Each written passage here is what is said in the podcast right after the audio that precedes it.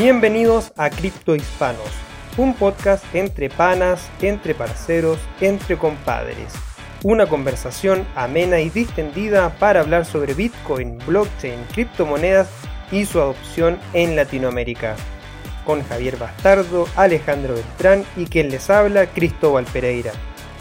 En esta segunda temporada nos enfocaremos en entrevistar a aquellos exponentes y referentes de la tecnología en la región. Por supuesto, esperamos que sea de su agrado y nos acompañen en este nuevo viaje que emprendemos.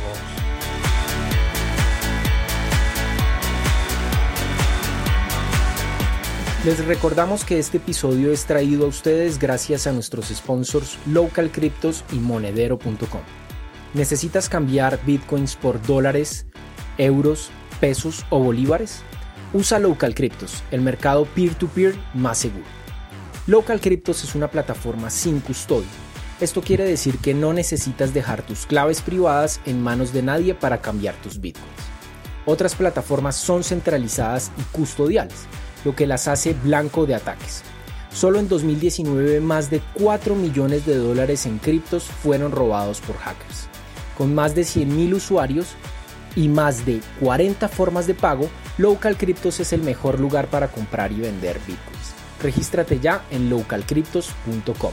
Monedero.com recibe y envía tus criptomonedas de la manera más sencilla, sin líos ni comisiones.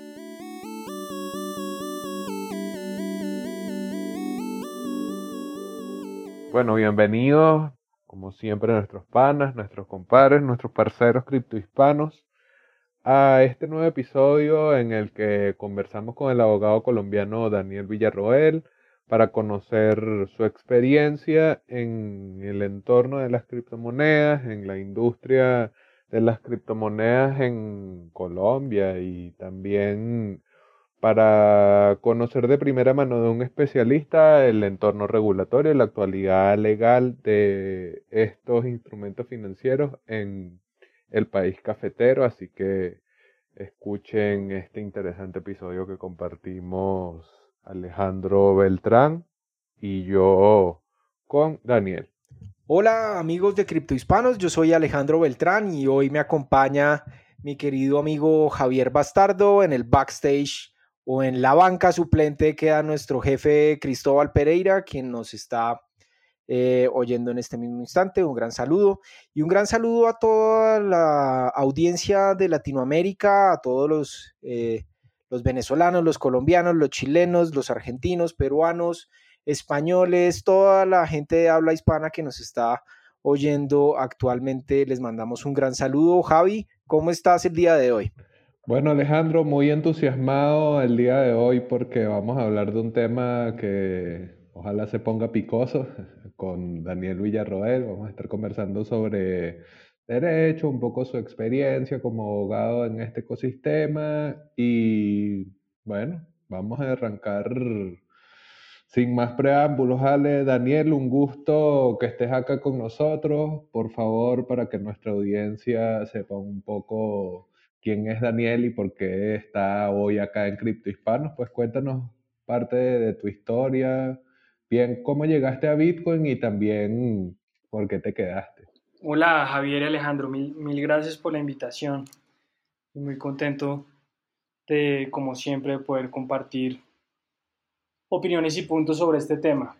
Mm, para hacerlo muy cortico y, y, después si quieren vamos ahondando, profundizando en lo que ustedes consideren en mi entrada o mi conocimiento de Bitcoin alrededor del 2013. Eh, me lo habían comentado par personas y después conocí a unas personas que estaban ya desde unos años anteriores en el ecosistema de cripto. Y al final creo que se hizo una sinergia de muchas eh, de muchos puntos y, una conexión, una conectividad de varios puntos en lo que yo pensaba, en lo que había trabajado, en la concepción tanto del uso de las tecnologías como del sistema financiero, de las relaciones personales, sociales y económicas. Y creo que hizo un clic muy impactante en mí y desde ahí me enganché de, diferentes maneras y arranqué en principio pues con un proyecto de exchange y de ahí eh, he continuado en distintos proyectos desde el lado, digamos, desde el emprendimiento como desde el lado académico. Bueno, ahí cabe resaltar, Javi, que Dani y yo eh, somos socios, parceros, muy, muy buenos amigos. Yo conozco a Dani desde hace mucho tiempo, desde la universidad, de hecho. Y Dani, pues, es abogado, eh, es, es magister también en Derecho Empresarial y, pues, em, ha trabajado en diferentes firmas de abogados, eh, pues, unas firmas muy, muy importantes y muy reconocidas a nivel Colombia. Em, también trabajó en, desde el sector público en el, Ministerio de Comercio y pues ahí también comenzó también su, su, su exploración alrededor de, la, de, las nuevas tecnologías y ya posteriormente pues él, eh, hace parte también de, todo este proceso que vivimos con Buda.com y por eso lo invité porque Dani es uno de los principales referentes eh, del ecosistema blockchain de cripto y fintech acá, acá en Colombia, donde pues es un abogado que hace todos los, acompañamientos a, diferentes empresas eh, en cuanto al ámbito fintech y otro, otro tipo de, de, mm, áreas de, negocio, pero, pero es muy, muy conocido por, por, por este ecosistema digital, sobre todo en, en, la parte de, del segmento fintech. Eh, y, mm, y pues, digamos, de todo este recorrido que hemos tenido con él, eh, muchos ámbitos de, de luchar, de, de, pelear un poco por, por posicionarnos y, por posicionar la tecnología de, dentro de este dentro de esta economía que, que realmente es muy muy parecida la, la economía colombiana a todas las, las economías de Latinoamérica. Eh, creo que ha sido uno de los referentes eh, silenciosos de, este ecosistema, ya que creo que no se le ha reconocido todo el, esfuerzo que él ha hecho eh, y, creo que eso es, digamos, es de, reconocer y sobre todo pues en este, este espacio que, quiero reconocerle públicamente a, Dani eso, eso que está eh, haciendo hoy en día y desde hace más de cinco años eh, que estamos acá en este proceso. Dani, otra pregunta. Eh, ¿Qué proyectos actualmente eh, em, está activo? ¿Qué, qué, mm, ¿Cómo está viendo em, este, este panorama de, los, de las criptomonedas y la tecnología? ¿Y qué es lo que considera más importante de las criptomonedas, sobre todo en, en la región? Bueno, empiezo por, por la segunda. Mm, digamos, con el surgimiento de, de, de, Bitcoin y ese famoso white paper de 2008 que da origen a esto, después del lanzamiento eh, como tal del código, creo que fue al final la consolidación de muchos proyectos que se venían trabajando de diferentes, desde el lado de la computación, efectivamente, que tiene la mayor incidencia, pero desde necesidades o dolores financieros y sociales. Y, creo que desde las cripto al final nos pone a pensar o a replantearnos o a cuestionar muchos de los pensamientos o posiciones que tenemos frente a cómo funcionan las relaciones económicas y en últimas cómo funciona el dinero. Y creo que eso es un planteamiento que nos debemos hacer todos. Dicho eso, creo que el, propósito sigue siendo el Bitcoin, en, como yo lo veo un poco, siendo Antonopoulos es, claro, al final una plataforma que me permite asegurar o tener confianza en muchas de las, es una función de confianza para eh, una cantidad de necesidades, no solo el dinero. Sin lugar a dudas, la primera capa que surge ahí es el dinero. Y como surge del, del, del white paper y, y como lo, lo hemos visto en la práctica con la adopción de la tecnología, pues al final empieza uno a darse cuenta que hay bastantes intermediarios que no tienen sentido, que es posible hacer transferencias peer-to-peer con mejores atributos y calidades del sistema tradicional en que lo venimos haciendo y que parece no tener mucho sentido eh, esos efectos, o mejor, nos hemos cuestionado esos efectos perversos que ha tenido el haber depositado la confianza exclusivamente en un emisor que es una creación del hombre bastante tardía desde el momento en que arrancó el comercio y las relaciones económicas.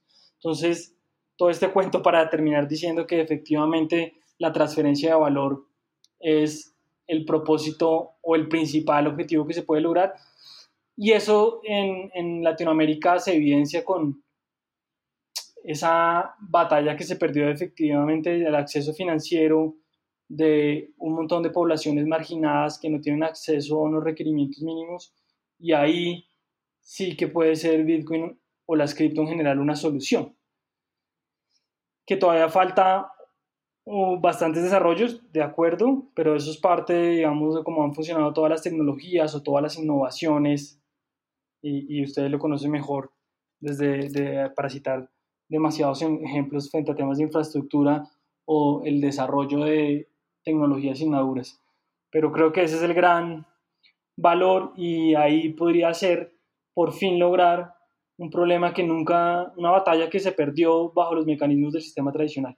Ok, entonces, como para recapitular ahí la idea de, del, del, valor, de cómo la transferencia de valor se convierte en un elemento sumamente significativo de estas tecnologías. Vemos que Daniel no, a diferencia de mí, no, no habla solo de Bitcoin, sino que amplía el espectro hacia otras criptomonedas y creo que en este punto podemos entonces conectar directamente con el ámbito profesional de Daniel para aprovechar de mejor manera su experiencia. Entonces, eh, de repente hacer un poco un balance sobre el estado actual de la legalidad de las criptomonedas en el mundo, porque entonces ya entendemos cuál es el, lo valioso, lo que puede ser significativo, pero entonces viene ahora la parte que, bueno, Alejandro y tú ya pueden constatar que es la más difícil, que es congeniar con el sistema que está funcionando como tal, entrar en su regulación,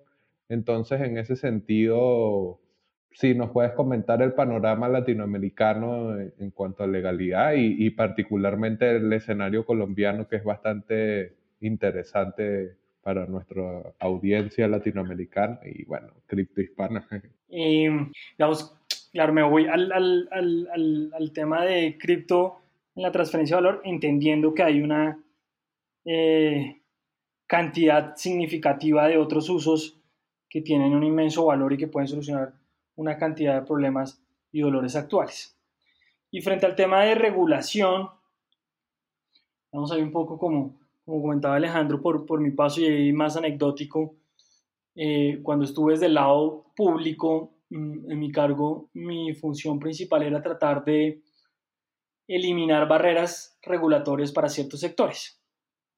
Y, y es una tarea, o fue una tarea bien dispendiosa y muy difícil por cómo funciona el Estado en tiempos y su mecánica. Dicho esto anecdótico, para decir que el gran problema, la gran barrera que existe hoy en día, tanto para eh, los desarrollos, los emprendimientos o cualquier actividad relacionada con cripto e incluso con blockchain en general, eh, pero aún más para fintech, es eh, efectivamente la regulación. La regulación es la principal barrera que existe para estos desarrollos.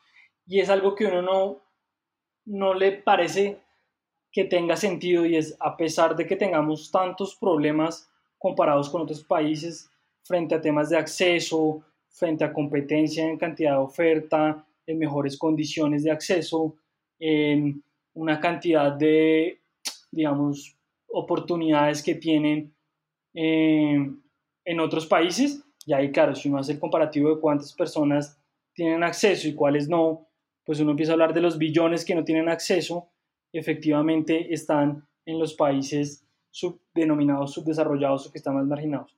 Entonces, no parece tener sentido que a pesar de que estemos eh, con una brecha tan grande y estemos tan atrás, tengamos una regulación muy complicada. Nosotros habíamos hecho, digo, con otras personas un ejercicio, por ejemplo, con eh, los principales fintech, digo, principales en temas de, de facturación o posicionamiento, eh, de acuerdo con, con diferentes escalafones, ejemplo, Inside y demás, de si yo podía llevar esos emprendimientos en Colombia. Y el resultado es la mayoría de los emprendimientos, incluso alrededor del 80% de los denominados unicornios fintech, no los puedo implementar en Colombia por barreras regulatorias. Y esto va desde lending, crowdfunding, eh, transferencias, remesas. Entonces, eso es donde uno empieza a cuestionarse que no tiene sentido.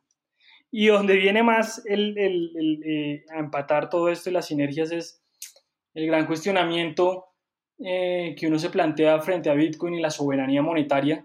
Es pues efectivamente el, al inicio de todo de, de nuestra humanidad, pues el Estado no existía y después creamos ese estado o el contrato social o la tesis que cada uno tenga de la política de las estructuras e instituciones políticas, pero precisamente es el Estado quien prohíbe en beneficio de los ciudadanos que puedan acceder a esos servicios que es cada vez mínimo. Y es como algunos han dicho, es, oiga, parece ser, y yo lo comparto, que el acceso a la tecnología, el acceso a la innovación ya es un derecho fundamental como antes uno puede decir, o con las constituciones en Latinoamérica, incluso la constitución española y otras constituciones de otros ordenamientos, pues hay unos derechos mínimos o derechos fundamentales que se llaman, pues, por, ejemplo, el derecho a la vida, el derecho a la libertad y demás. Pues uno de esos hoy en día es realmente tener derecho a la innovación y el acceso a las tecnologías, que cada persona sea libre de decidir si quiere acceder o no a cualquier tecnología. Y el Estado no debería restringir ese acceso.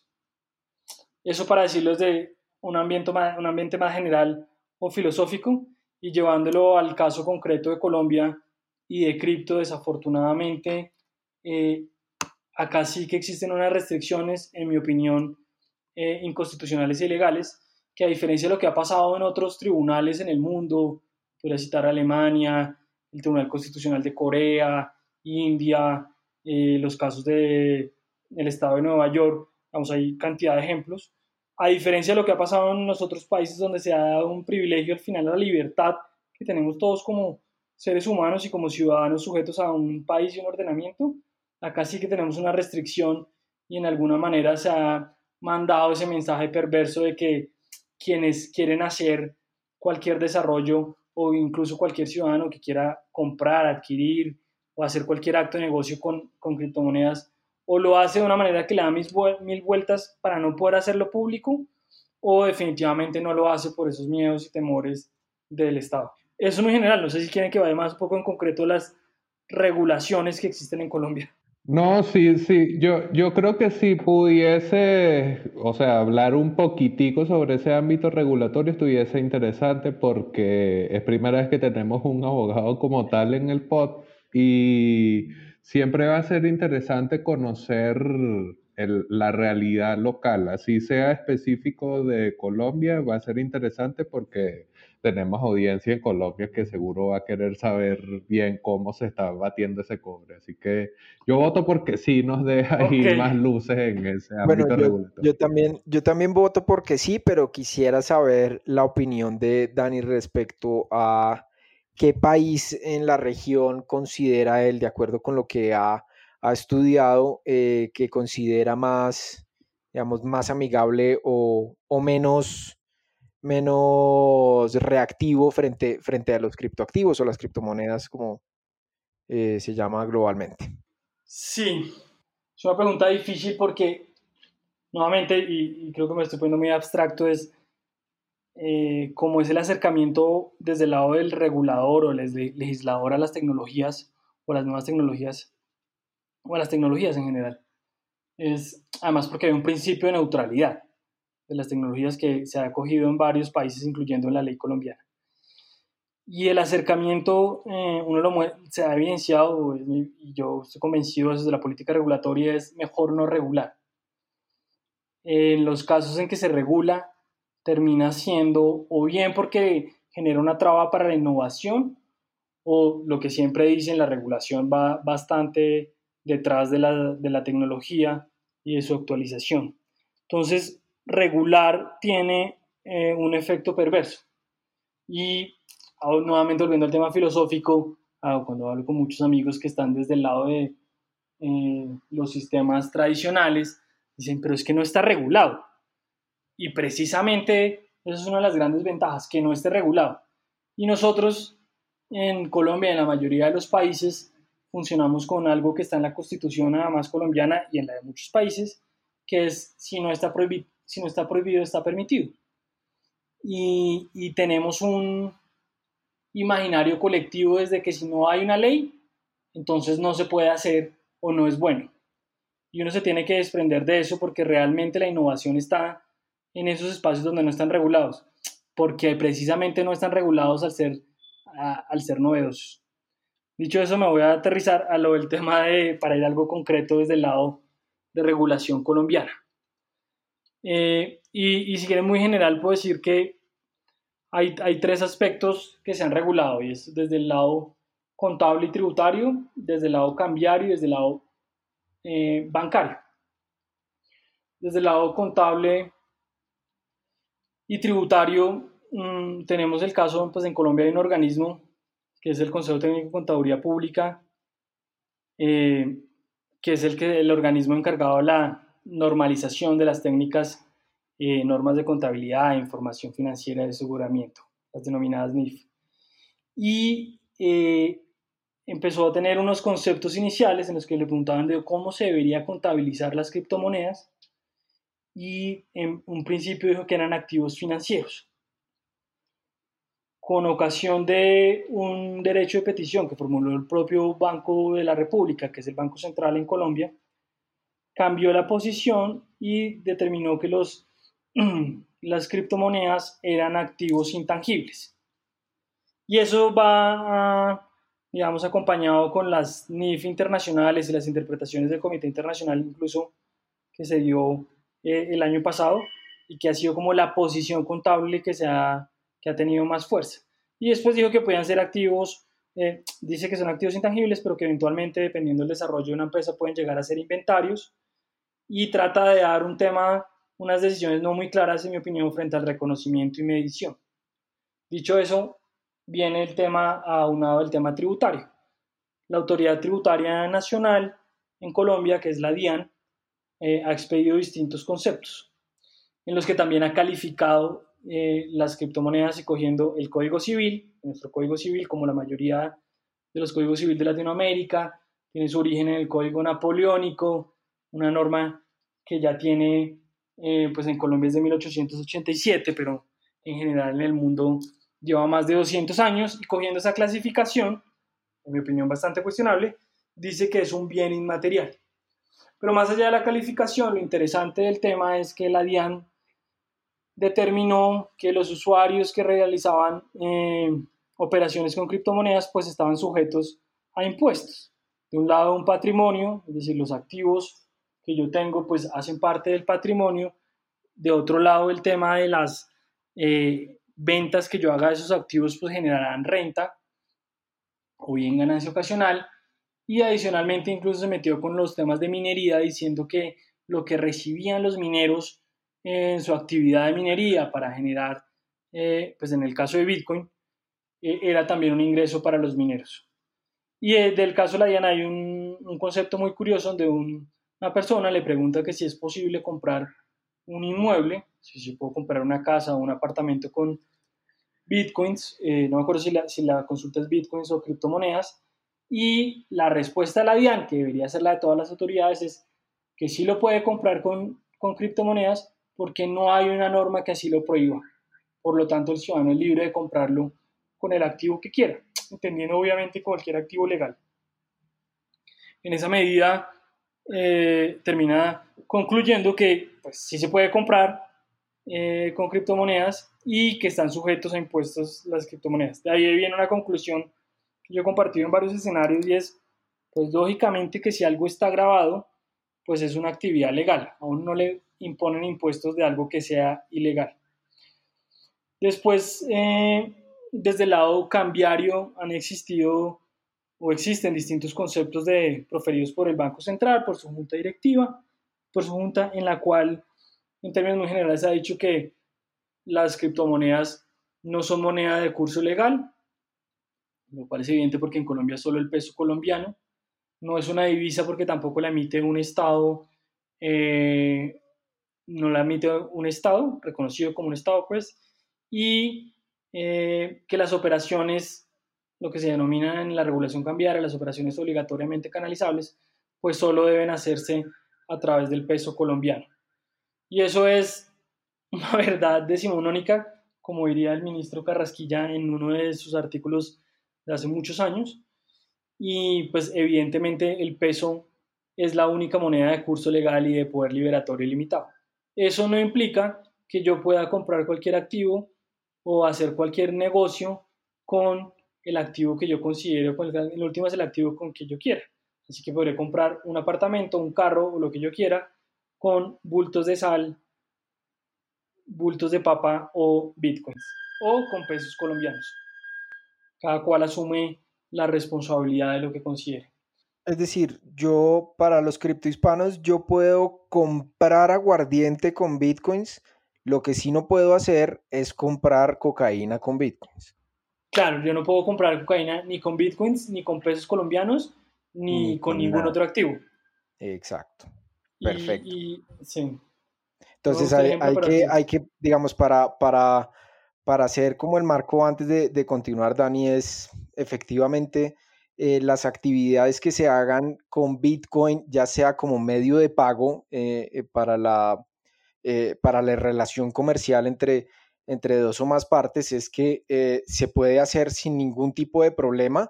los pronunciamientos de las autoridades ya lo, ya lo han expresado y, digamos, deja un marco eh, de total legalidad y total transparencia en cualquier tipo de operación, siempre y cuando eh, pues se declare y, pues eh, cumpla como con los objetivos de, de, cada uno de los conceptos que termina siendo un poco ambiguo, ¿no? O sea, a veces dicen que puede ser un inventario, que otros que eso es un bien inmaterial, que abarca como un concepto sumamente amplio, pero, pero al final, pues quien lo declare y, pues quien su revisor fiscal le diga, oiga, vea, esto, es, esto debe declararse así, pues estaría bien y estaría dentro del marco de la legalidad y no debería ser malo para ninguna de las autoridades. De acuerdo, así es. Perfecto.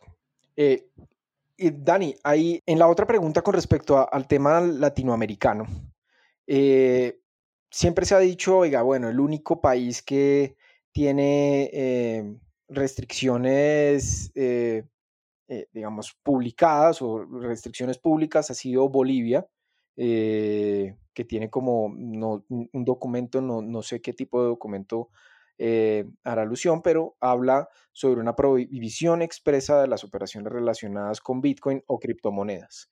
Em, y pues vemos que hay países como, como México, donde ya hay una ley, donde establece ciertas métricas o ciertas reglas para, para todos estos operadores eh, activos dentro del, sistema, del ecosistema de criptomonedas y eh, hay otros países pues donde la evolución del negocio ha sido eh, amplia, se conoce pues obviamente el caso de la transaccionalidad en Venezuela, se conoce digamos los casos de Chile que también ha sido bastante debatido, nosotros lo conocemos eh, un poco más, en eh, Brasil, también Argentina, también. ¿Qué, países ve, eh, ve usted desde el lado normativo o desde el lado de garantías de, protección al desarrollo de, emprendimientos cripto que sean más amigables y otros menos amigables, así como, como rápidamente en un, en un panorama de, la región? Sí, me, me queda difícil la pregunta porque no conozco todos los, no conozco la regulación ni el estado eh, de todos los países latinoamericanos. Lo que sí puedo decir con certeza es que eh, Colombia está, eh, si no de últimas, de penúltimas, en, países amigables o con una regulación que tenga sentido para las criptomonedas.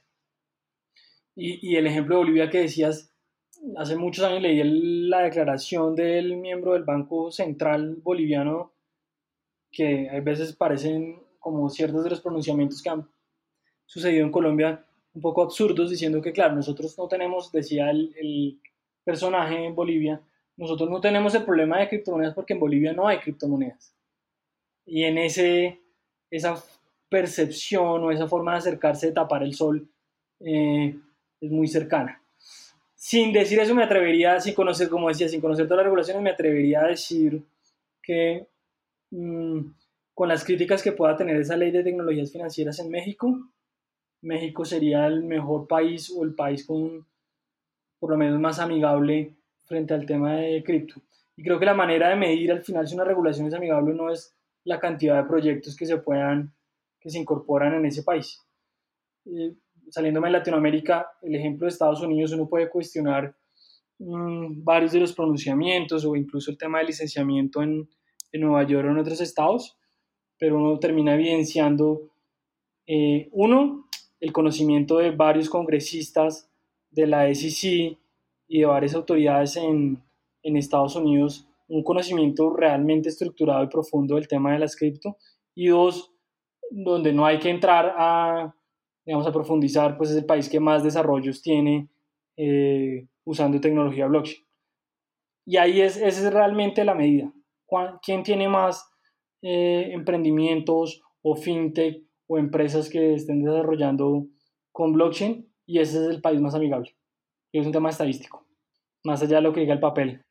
Claro, por lo menos acá en el caso venezolano existe una supuesta regulación y una, o sea, como un supuesto ambiente legal, pero si uno no está alineado a los intereses del régimen, no puedes participar de la regulación, entonces no, como que ahí siempre hay que ver con lupa el color de cada localidad y cómo esa regulación se, se pone en práctica. Así que bien haber conocido con Daniel varios de los ámbitos en cómo está más o menos regulado ahí en Colombia la actividad.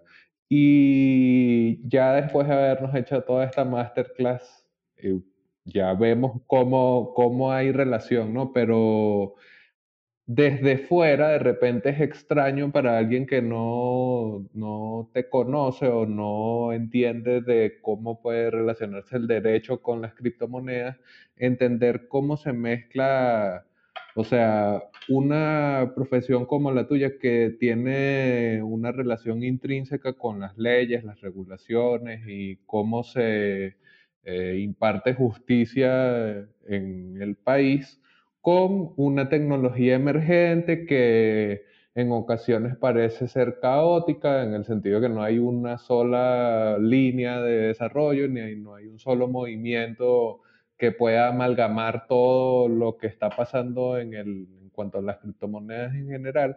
Entonces me parece que puede ser interesante saber cómo haces tú para congeniar esas dos cosas, pues, o sea, cómo ¿Cómo en tu práctica profesional vinculas la formación y la práctica profesional, otra vez valga la redundancia, ahí con, con la ley y bueno, en el emprendimiento y en el, descubrimiento de Bitcoin y las criptomonedas en general?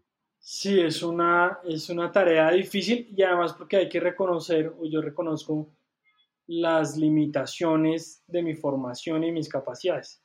Una de las profesiones que todavía no, no se ha transformado eh, ante esta cuarta revolución industrial o como lo queramos denominar a este nuevo uso de tecnologías, es efectivamente el derecho.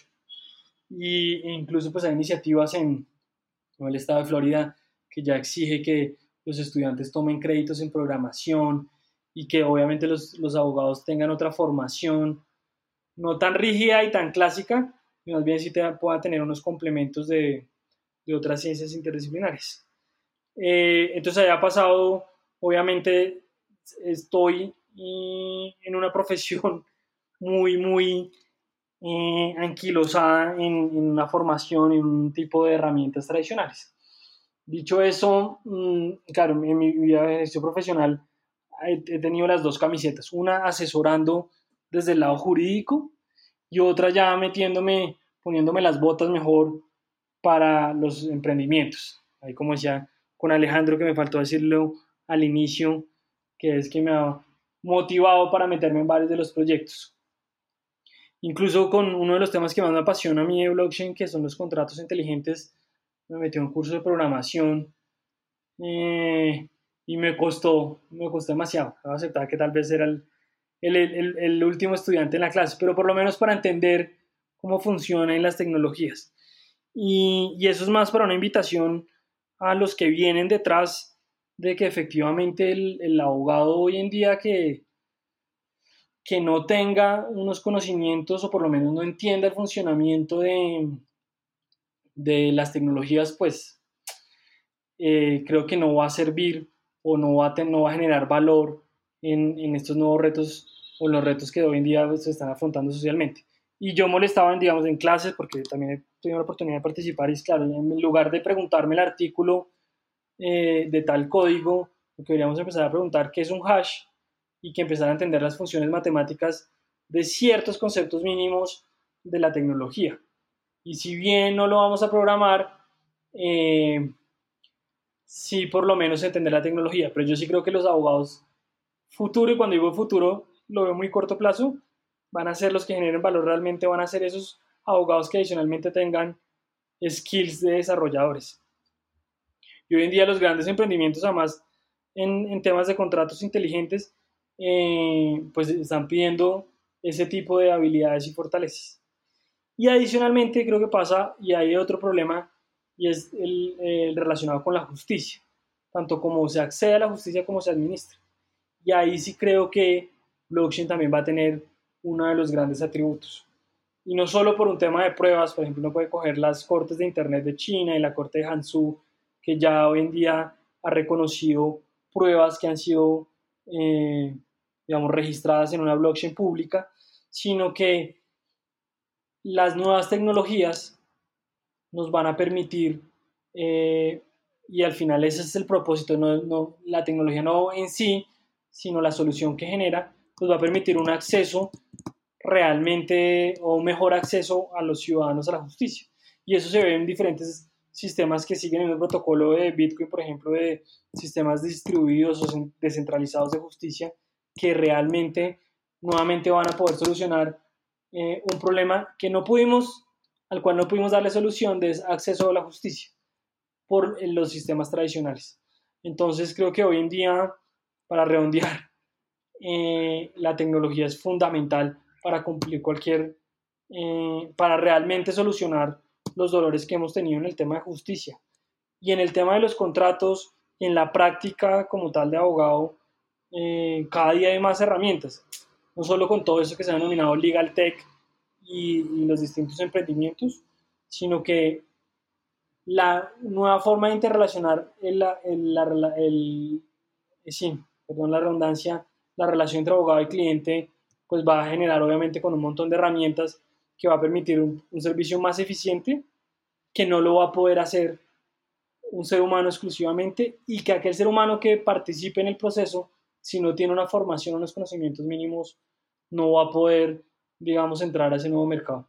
Dani, este, em, digamos, ya respondió gran parte de las preguntas que también teníamos un poco eh, en, ese, en ese caso es la complejidad un poco de, las leyes asociadas a, la interpretación de la norma. Digamos, siempre eh, le he oído y le he oído muchas personas de que acá, por ejemplo, en nuestro país la ley es muy interpretativa, ¿no? Y por no decirla en algunos momentos amañada a lo que, a lo que más le convenga al, al culpable, al culpable en este caso.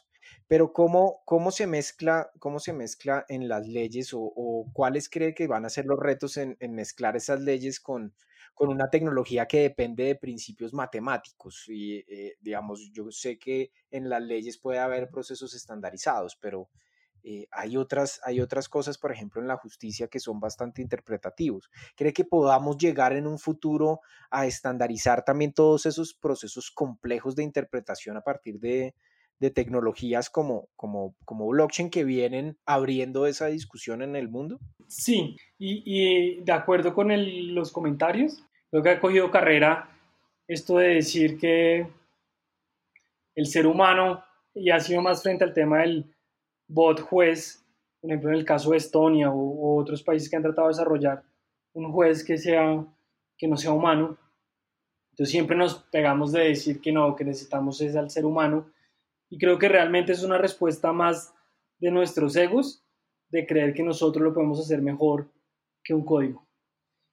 Y eso va atado en el tema de blockchain que se ve eh, clarísimo con Ethereum y, los desarrollos de Ethereum, en especial de, contratos inteligentes, que además era una idea de, muchos años atrás, como bien, yo creo que teóricamente lo, lo, lo concreta Nick pero, pero la eh, acuñada de la frase de que el código es la ley. Y al final no nos vamos a sujetar a lo que diga, yo creo que se llamamos, no nos vamos a sujetar a lo que diga el artículo tal de el Código de Comercio, por citar un ejemplo, expedido por el Congreso, sino que nos vamos a sujetar a lo que esté en el código, hablando desde lenguaje computacional, y el código, ese código será la ley, ese código será el que efectivamente regule las relaciones patrimoniales entre las partes. Ya no nos sujetaremos tanto a esa interpretación de los seres humanos. Y en el tema de contratos inteligentes también se evidencia claro, una de las, de las críticas es, oiga, no tiene la riqueza del lenguaje natural nuestro.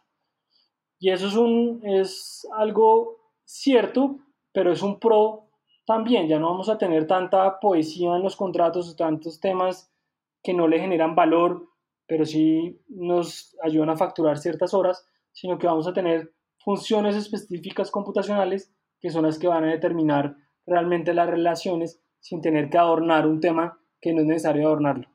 Conclusión, los abogados van a desaparecer. Son una especie en extinción. No, la, apuesta, creo que la pregunta sería es cuándo van a desaparecer. Eh, y ahí podríamos hacer la apuesta. Me suena, me suena un capítulo de Dark, ¿no? No es, no es quién mató, sino cuándo o cuándo desapareció. sí, más o menos. Creo que el único, el, el trabajo de los abogados puede ser defender a los desarrolladores en el futuro. Pero se puede ser una gran labor. El asesoramiento legal va a ser de los desarrolladores. No, y eso va a seguir siendo importante porque por lo menos el año pasado, no sé si se acuerdan ese desarrollador de Ethereum que fue apresado por ir a un evento en Norcorea, entonces obviamente por allí siempre eh, cómo se utiliza la tecnología o desde qué perspectiva ética se desarrolla la tecnología va a tener eh, consecuencias legales y bueno, obviamente ahí los abogados van a seguir teniendo sus negocios. Sabes que nos habías descrito que eh, incluso entraste a un taller, a un curso de mm, contratos inteligentes, pero además de ese momento de dificultad y, o sea, de, darte cuenta que hay un reto real en, esta tecnología, en las criptomonedas, en la blockchain en general. Eh, que, ¿En qué otro momento has conseguido un reto o una dificultad así máxima, bien en tu práctica profesional como abogado o bien como emprendedor de las criptomonedas? Háblanos un poco de esos momentos difíciles como tal. Eh, bueno, yo, creo que el, curso que, les comentaba, pero adicionalmente ahí de forma autodidacta, pues obviamente he leído mucho más del lado teórico mm, de nuevas tecnologías y, desde el lado práctico pues he tratado de hacer ahí otros cursitos de programación. Pero nuevamente, por lo menos no sé si de forma equivocada, yo me he metido en mi cabeza que yo no voy a ser programador. Eh, siempre he hecho un chiste malo que que yo, a mí me llegan las señales pero las interpreto mal y que mi señal me la había dado el destino de que yo tenía que estudiar un código, pero me equivoqué cuál código era el que tenía que estudiar. Y terminé estudiando el código de leyes cuando era otro código, la señal me la, la interpreté mal la señal. Eh, entonces ya me metí en mi cabeza que no voy a ser programador, pero por lo menos tomo los cursos más con esa iniciativa de no voy a ser yo el que voy a tirar código, pero sí entiendo cuando por lo menos ciertos conceptos mínimos cuando me están hablando de desarrollo. Eso es del lado práctico eh, en los casos en que me he metido de emprendedor. Y el segundo, que es súper contradictorio, y es efectivamente la regulación. Darse cuenta de la inutilidad o lo perverso que puede ser la regulación para realmente generar valor en la sociedad. Entonces es la barrera más grande que es increíble y muchas veces en el ejercicio uno se da cuenta que no puede generar valor precisamente porque el mismo sistema y la misma formación y esa mecánica dinámica con que funciona el derecho, lo único que hace es generarle trabas eh, al desarrollo de las tecnologías, a pesar de toda la retórica que suele darse. Dani, una, una pregunta, vamos con, dos preguntitas adicionales para, terminar este espacio. Eh, yo quisiera preguntarle eh, sobre qué proyectos en blockchain ha visto interesantes en el mundo que le han llamado mucho la atención, no solo desde su punto de vista de abogado, sino como, como emprendedor tecnológico? Bueno, hay, uno que, me llama mucho la atención y es el, registro, el registro de tierras, o el registro de inmuebles, que pues coloquialmente se llama el registro de tierras. Y, y por dos aspectos principalmente. Uno, porque el desarrollo es eh, medianamente sencillo, es una de las principales funciones con, la tecnología de blockchain y que además hoy en día se puede hacer con gran facilidad. Y dos, porque socialmente ha sido un problema inmenso, por lo menos en el caso de Colombia, mm, por un montón de razones, eh, en especial por el conflicto y que a tanta gente se la ha despojado y la corrupción del sistema de registros que existe. Entonces, entendiendo lo que ha implicado la propiedad de la tierra frente a temas de desarrollo del agro y hoy en día agroindustriales, como de entornos sociales, la violencia que ha generado, en fin, eh, y, todas las, todos los atropellos que se han cometido con eso, es increíble que hoy en día no pueda decir uno que hay un registro de tierras a través de blockchain que solucionaría tantos problemas. Por lo menos en el caso de Colombia que tanto nos ha costado. Y el otro que estoy enamorado es los contratos inteligentes. Creo que ahí va a ser una... Realmente, no tanto es del lado del abogado, eh, sino que creo que va a generar unos mm, valores, va a generar un valor increíble para el comercio. Súper.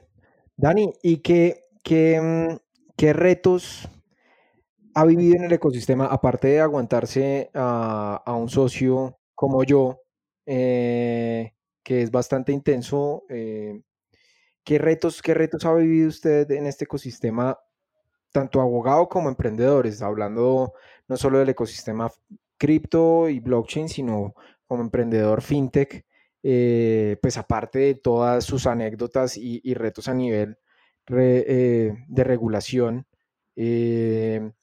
¿Qué, retos, ¿Qué retos desde la parte, por ejemplo, tecnológica eh, ha visto más? Por ejemplo, falta eh, más desarrolladores, eh, todo este tipo de, temas más allá de que van más allá un poco de, las leyes y de todo lo que ya nos describió anteriormente. Sí, aparte del de, el de, el de Alejo con ese sentimiento ambiguo que está allá afuera del, del perímetro. Eh, sí, uno, uno, podría pensar que el principal dolor o la principal deficiencia en Colombia es efectivamente ese tema de formación y que no hay suficiente demanda.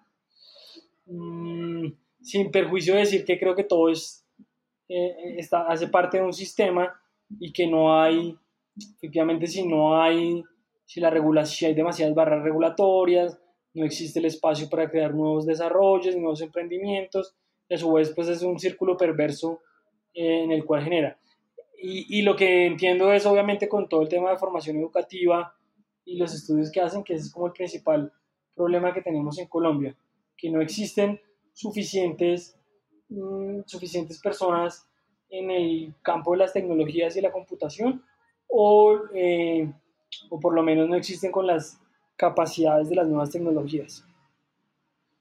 Sí, pero voy a decir nuevamente que, y ahí sí me vuelvo a meter de abogado, que creo que la principal barrera es regulatoria. Y, y, en la otra pregunta del, del, la pregunta anterior del tema en Colombia, me faltaba ahí compartirles como el tema de, de la, de, del lado bancario, lo que ha expedido la superfinanciera. Mm, está otro tema, por ejemplo, el caso de las supersociedades, que uno dice, oye, ha sacado unos conceptos en los cuales ha terminado prohibiendo cierto tipo de modelos con cripto e incluso ha salido a decir, cosa que hasta donde yo conozco y hemos revisado, pues no ha pasado en ningún país de decir que Bitcoin es un valor que desde el lado financiero y jurídico es una herejía, por decirlo menos, decir que es un valor, ni siquiera en Estados Unidos se ha llegado a decir que Bitcoin es eso.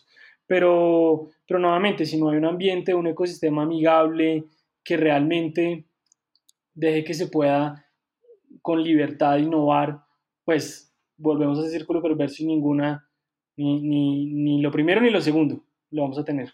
Y, yo siempre decía, el, el, gran ejemplo, el gran ejemplo es que no parece tener sentido es preguntarse, oiga, ¿por qué un desarrollador, por qué una persona, tenemos el término desarrollador, por qué una persona en Silicon Valley o en Seúl o en Berlín puede hacer algo y nosotros en latinoamericanos en Quito, en Lima o en Bogotá no lo podemos hacer. No parece tener sentido que haya ese arbitraje regulatorio y eso al final lo que pasa es que termina siendo un perjuicio para toda la sociedad. Dani, dos preguntas, una corchadora, simple, muy rápida. ¿Bitcoin o Ethereum? Bitcoin. Bitcoin. Bitcoin con dudas. me gustaría tenerla. Me, me, me, gustaría las dos. Me gustaría las dos. Creo que es un matrimonio. Es? un matrimonio. Es un matrimonio ahí raro, ¿no? Es un matrimonio, raro, pero como es un matrimonio. Es, es un estatus como es, es como un estatus en Facebook de relación complicada, ¿no? Sí, se tienen que pelear entre ellos si no, es matrimonio. bueno, Dani, ¿y cuáles, cuáles son sus perspectivas para Bitcoin, para el mundo blockchain a futuro? ¿Cómo lo ve, cómo lo ve implementado? Eh, ¿Cuál es su visión? De forma muy, muy rápida. Sí, creo que nuevamente como son las tecnologías inmaduras, bastante incertidumbre. Pero sea Bitcoin o la que sea, creo que nos dimos cuenta de a través de los protocolos descentralizados y distribuidos, podemos llegar a solucionar bastantes problemas sociales y económicos y podemos quitar a todos los intermediarios que no generen valor. Y, eso va a pasar con la tecnología, con los desarrollos que se hagan o la evolución y la madurez que tenga, sin saber si al final sea con, con Bitcoin o la que sea, pero digamos, las bases y la justificación eh, de Bitcoin se va a evidenciar en, yo siempre digo eso, creo que al, final, quitar todos esos intermediarios que no generan valor que hoy en día tenemos por montones. Bueno, Daniel, excelente, creo que ha quedado bastante redondo la entrevista de hoy hablando sobre el panorama regulatorio, sobre la regulación propiamente en Colombia, las perspectivas de Daniel. ¿Dónde podemos conseguirte en redes sociales o algún proyecto que estés ahora emprendiendo y quisieras que siguiera nuestra audiencia? El momento de recomendarles ahora. Sí, yo trabajo con, con, varios proyectos. Eh, con Alejandro, como lo decía, somos eh, socios en varios proyectos y como abogado clásico, además soy pésimo en redes sociales. Entonces, no estoy en ninguna, salvo medianamente Twitter, que tampoco soy muy juicioso eh, en el uso de Twitter, pero sería la única que podría decirles. ¿Cuál sería? De Villarroel B. Sí, muchas gracias. Estaba buscando además cuál era mi, mi para confirmarles arroba de Villarroel B y si lo pueden conseguir en las redes de LinkedIn, que son redes más serias, menos, eh, menos visajosas, como la decimos acá en Colombia. Dani, mil y mil gracias por, por, por, este tiempo, por este espacio. Creo que nos ilustró muy, muy bien un poco, el pan, pues, bien, bien, un poco, bien el, el, panorama, el panorama legal, sus perspectivas. Eh, tenemos a este primer invitado eh, asociado a las, a las leyes y, cómo las ve desde el mundo cripto. Y pues nada, le deseamos lo mejor. Obviamente lo mejor también me conviene a mí.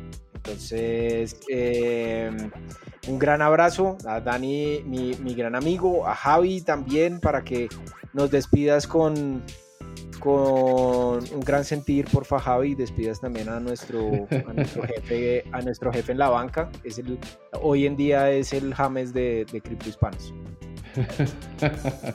bueno, el James de Cripto Hispanos, que es Cristóbal Pereira, eh, CEO de la quien además es co-host de Cripto Hispanos. Además, también un saludo a Miguel, Miguel Arroyo, que es quien hace la edición del audio de este podcast. Muchas gracias a Daniel por su tiempo, Alejandro por acompañarnos y bueno, me despido, no sin antes bueno, dejarles un mensaje de nuestros sponsors que hacen posible este y todos los episodios de esta segunda temporada de Crypto Hispanos. Así que, chao, chao. Les recordamos que este episodio es traído a ustedes gracias a nuestros sponsors Local Cryptos y Monedero.com. ¿Necesitas cambiar bitcoins por dólares, euros, pesos o bolívares? Usa Local Cryptos, el mercado peer-to-peer -peer más seguro. Local Cryptos es una plataforma sin custodia. Esto quiere decir que no necesitas dejar tus claves privadas en manos de nadie para cambiar tus bitcoins. Otras plataformas son centralizadas y custodiales, lo que las hace blanco de ataques. Solo en 2019 más de 4 millones de dólares en criptos fueron robados por hackers.